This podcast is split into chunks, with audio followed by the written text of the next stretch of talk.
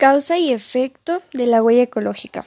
Como causa vamos a tener un impacto que tiene una comunidad humana en la que se consume, la degradación ambiental, la escasez de los bienes y recursos, de recursos como el agua, la energía, el suelo, entre otros. El crecimiento descontrolado, que es la extracción de energía de fuentes que son contaminantes y se realizan usos ineficientes.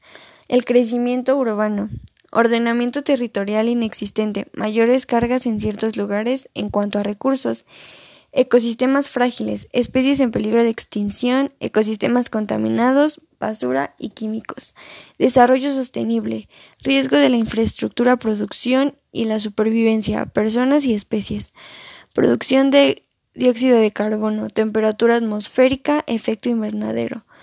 Como efecto vamos a tener los daños al planeta, los cuales son el calentamiento global, el cambio climático, la falta de recursos, contaminación y el desequilibrio económico y ambiental.